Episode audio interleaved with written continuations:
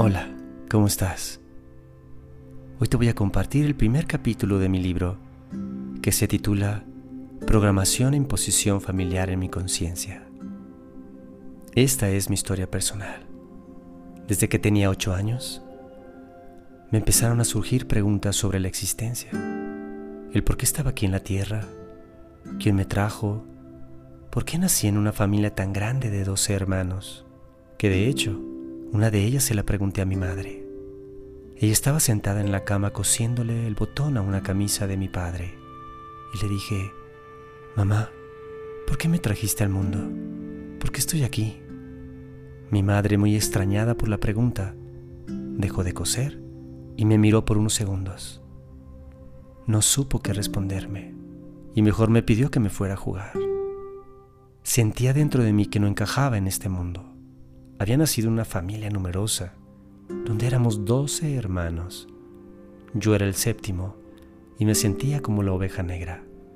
Me regañaban por todo, pero de una cosa estaba seguro.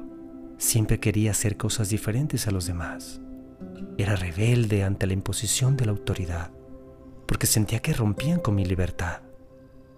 Ahora lo comprendo. Reclamaba mi libre albedrío, pero como era un niño, Simplemente no me comprendían. Me sentía reprimido en todo momento. Sin embargo, sentí que las cosas podían cambiar. A esa misma edad de ocho años, una tarde, fui a jugar fútbol con un amigo dentro de una iglesia. Eso suena raro, ¿verdad? Jugar dentro de una iglesia. Lo que pasa es que estaba en construcción y como era muy grande, se podía jugar, gracias también al permiso del padre. La mayoría de los niños que jugaban ahí eran del coro de la iglesia.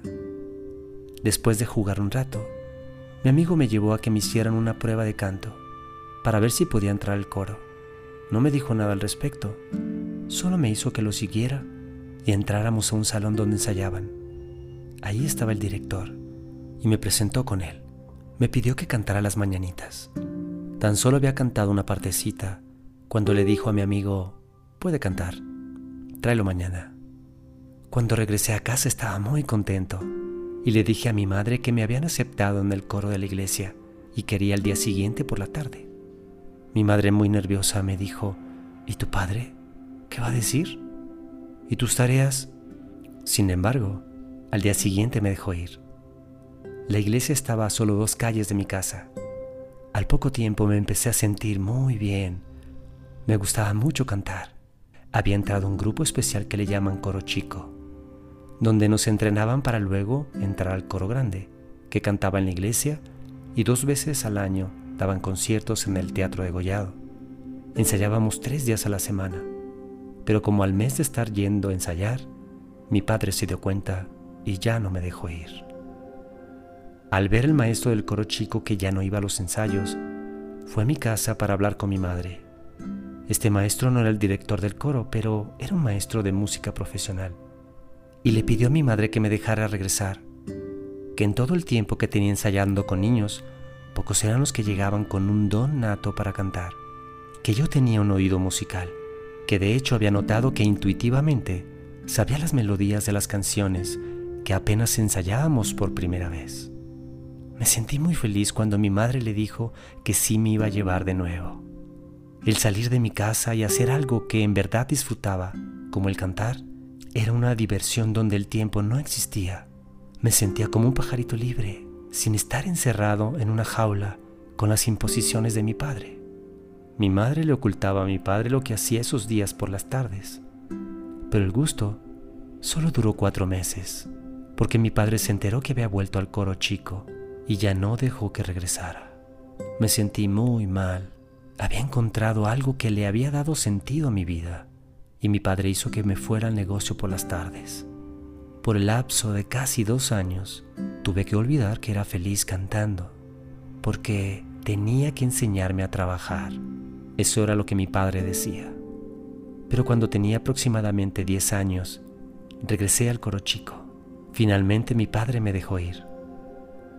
Hay una cosa que no sé si mi padre lo supo pero había dos trabajadores en el negocio que no eran buenas compañías para mí. Yo era un niño de tan solo 10 años y fui abusado sexualmente por ellos. En ese entonces yo pensaba que los niños venían de los besos. Mi padre siempre le cambiaba la televisión cuando pasaban escenas de sexo. Por lo tanto, era un niño inocente sin prejuicios sexuales y no estaba preparado para enfrentar a esos dos inconscientes que de alguna manera me hicieron mucho daño, mentalmente hablando, cuando descubrí años después sobre la sexualidad. Durante mucho tiempo no los podía perdonar, pensando que algún día me los encontraría cuando ya fuera grande y que les rompería la cara, haciéndoles ver lo que habían hecho conmigo. Pero ahora los perdono, porque no sabían lo que estaban haciendo.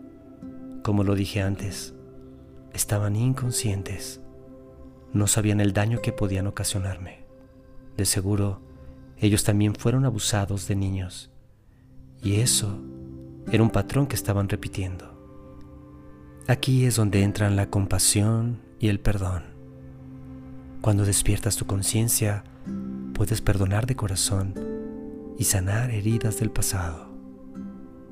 Al fin pude regresar al coro chico y al poco tiempo me pasaron al coro grande. Volví a ser feliz, porque cuando cantaba se borraba todo. Solo vivía ese momento. Me prepararon para ser solista y eso le dio un gran giro a mi vida. Me ocupaban cinco tardes por semana para ensayar y los fines de semana hacíamos presentaciones. De los 10 a los 15 años fui un chico muy feliz, aparentemente. Fuera de mi casa sí lo era, pero con mi familia solo había reglas y reglas y más reglas. Y con la que más me amenazaban era, si no estudias te sacamos del coro. Mi vida era el coro. Me había dado la libertad de ser yo mismo, de poder expresar mis emociones y mis ideas sin que fueran reprimidas. Un hermano menor también estaba en el coro conmigo. A él no le gustaba mucho cantar, pero también quería su libertad y por eso iba al coro. Pero la amenaza de sacarme del coro se cumplió. En la secundaria había mandado llamar a mis padres porque me habían quedado cinco materias para extraordinario. Así que mis padres fueron a hablar con el cura para decirle que ya no podía seguir en el coro. Y a mi hermano también lo sacaron, aunque iba bien en la escuela. Me dolió muchísimo que me sacaran del coro. Era el único lugar donde me comprendían. Me sentí como un pajarito sin alas, como si me las hubieran cortado. Yo no quería estudiar, solo quería cantar. Era algo que salía de mi alma. Cuando cantaba, sentía como que me fundía con el sonido. No había tiempo ni espacio. El coro se llamaba Xochiquetzal. Era un coro profesional. Habíamos ganado algunos premios. Como les comenté antes, cada seis meses nos presentábamos en el Teatro de Gollado. Ahí llegamos a cantar dos óperas con Plácido Domingo. Cantábamos en cuatro idiomas y teníamos un repertorio de más de 100 canciones. Y grabamos dos discos LP. Lo que no entendía es que cada vez que nos presentábamos en el teatro, mis padres cuando iban a vernos se sentían muy orgullosos. Ese era mi sueño. Le dije a mi padre que yo quería ser cantante y que no quería estudiar, pero no me escuchó. Me dijo que ya que terminara la secundaria, podía hacer lo que yo quisiera. Así que pasé las materias y terminé la secundaria. Entonces le dije a mi padre que quería entrar a la escuela de música y no me dejó. Hizo que me metiera a la preparatoria y que cuando terminara, entonces sí podía hacer lo que quisiera. Así que tuve que ir a la prepa. La verdad iba a fuerzas. A mi padre no le podíamos contradecir se hacía lo que él decía. Pero yo no estudiaba. Usaba acordeones para pasar los exámenes. A los seis meses me expulsaron, solo por contradecir a la maestra de psicología. Y en vez de irme a mi casa, me fui a casa de un amigo y me emborraché por primera vez. Solo tenía 16 años. Cuando ya llegué a casa por la noche, todo mareado, vi a mi madre cómo estaba esperándome en la puerta de la calle en vez de preguntarme qué me había pasado, me metió de la oreja muy fuertemente regañándome, pero ni siquiera lo sentí. Me metí a la casa diciendo que yo había comprado el vino y que nadie me había emborrachado. Pero la verdad es que yo solo había comprado el refresco y mis amigos tenían el vino. Mi padre se encontraba hablando por teléfono con mi tío Al parecer hablaban de mí. Me metí a mi cuarto y me tiré a la cama. Ahí estaba mi primo con el que iba a la prepa. Seguramente él les avisó que me habían expulsado. Y me quedé bien dormido. Pero a los pocos minutos, mi padre se encargó de despertarme a golpes, que ni me dolieron por el estado en el que estaba. Me dijo, ya hablaremos mañana. Y se salió del cuarto. Sentí como si hubiera sido un sueño. Lo vi todo borroso y me quedé profundamente dormido hasta el día siguiente. Cuando mi madre fue a despertarme para que me bañara porque olía a puro alcohol, ella todavía estaba molesta conmigo. ¿Pero por qué? ¿Acaso era porque me habían expulsado o porque me había escapado a tomar sin que ellos me dieran permiso? Ni siquiera sabían la verdad de los hechos y ellos ya me habían juzgado sin haberme dado la oportunidad de decirles lo que había sucedido. En ningún momento se sentaron a preguntarme para saber qué estaba pasando con mi vida, porque algo estaba sucediendo en mi interior y ellos ni enterados. Pero ¿quién lo sabía? Todo se quedaba guardado en el baúl de los recuerdos. A los 18 años, cuando terminé la preparatoria, pensé, ahora sí puedo hacer lo que quiera. Todavía tenía la esperanza de estudiar música, pero era solo un sueño. Mi padre hizo que entrara a la universidad, eso sí, a una de las mejores y de paga. Sabía que él estaba haciendo su mejor esfuerzo por darme lo mejor, pero era algo que mi interior no deseaba hacer. Sin embargo, tuve que ir. Pero ahí sí tenía que estudiar a la fuerza. Tenía un asesor que me entrevistaba cada semana y tenía que mantener un promedio mínimo de ocho. Así que solo aguanté un año. Y entonces sí le dije a mi padre que ya no quería estudiar y que aunque me forzara, ya no lo haría. Renuncié a la universidad y me tomé un tiempo para pensar qué hacer, pero sin dejar de trabajar en el negocio de mi padre, que eso lo venía haciendo desde que me había sacado del coro. Ya tenía 19 años y quería hacer algo que fuera por mi propia decisión. Así que le dije que quería irme de vacaciones a Estados Unidos con una tía invité a un amigo para que nos fuéramos en autobús hasta Tijuana. Ya estando allá me surgió la idea de quedarme a vivir con mi tía, ya que tenía un primo que se drogaba un poco y quería que lo ayudara a salir de ahí.